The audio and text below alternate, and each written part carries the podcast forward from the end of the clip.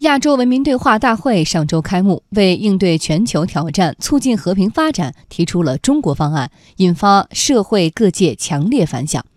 除开幕式以外，亚洲文明对话大会还举行了平行分论坛、亚洲文化嘉年华和亚洲文明周等活动，为推动亚洲乃至世界文明交流互鉴、促进人民相知相亲提供了新平台。不仅让人们欣赏到了多彩文明之美，也为共建命运共同体注入了文明力量。来听央广记者刘慧民、丁飞、朱敏报道。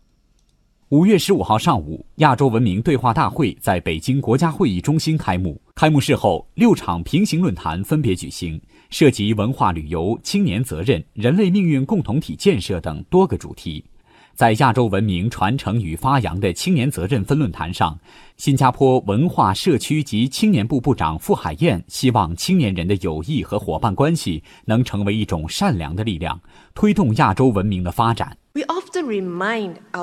我们经常会提醒新加坡年轻人，他们、我们都是亚洲共同社区的年轻人。我们鼓励他们多去了解同伴，并多多交流。我们希望让年轻人为与亚洲其他国家合作而做好准备。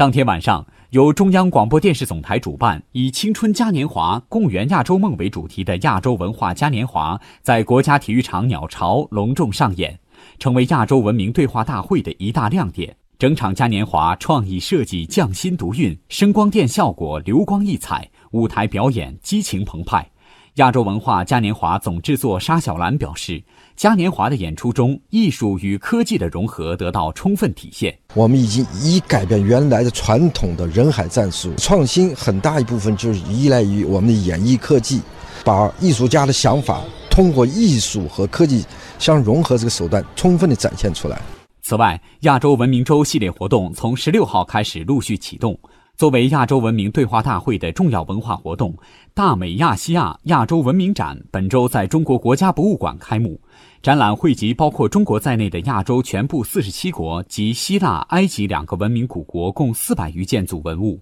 参展国家数量、文物数量和精致程度前所未有，堪称文物领域的奥林匹克。国家文物局副局长关强：亚洲作为最古老的文明地区，世界上很多的这个古代文明都诞生在亚洲。要通过这个展览，能把亚洲文明更好的向世界进行展示。我相信也会对国内，嗯，包括国外的观众，对了解亚洲各文明的这种发展历程会有帮助。